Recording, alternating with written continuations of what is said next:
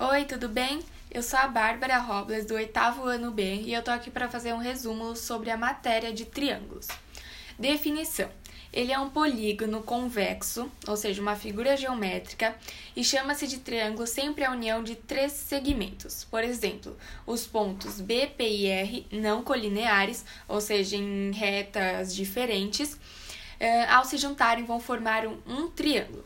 A soma de todos os seus ângulos internos vai ser sempre igual a 180 graus e a soma dos seus ângulos externos vai ser igual a, 100, a 360 graus. Seus elementos, né, os seus elementos obrigatórios de um triângulo. Ele sempre vai conter três vértices, três lados e três ângulos.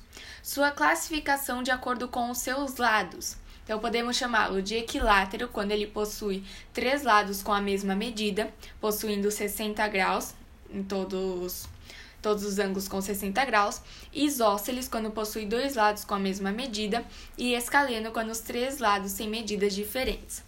Observação: todos os triângulos equiláteros também são chamados de isósceles porque eles vão ter duas medidas iguais.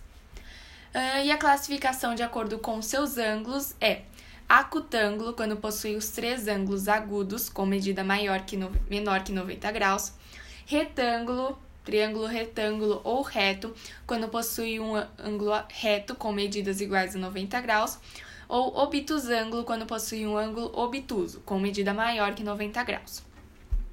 Sua condição de existência. Para construir um triângulo é necessário que a medida de qualquer um dos seus lados seja menor que a soma das medidas dos outros dois lados e maior que o valor absoluto da diferença entre essas medidas.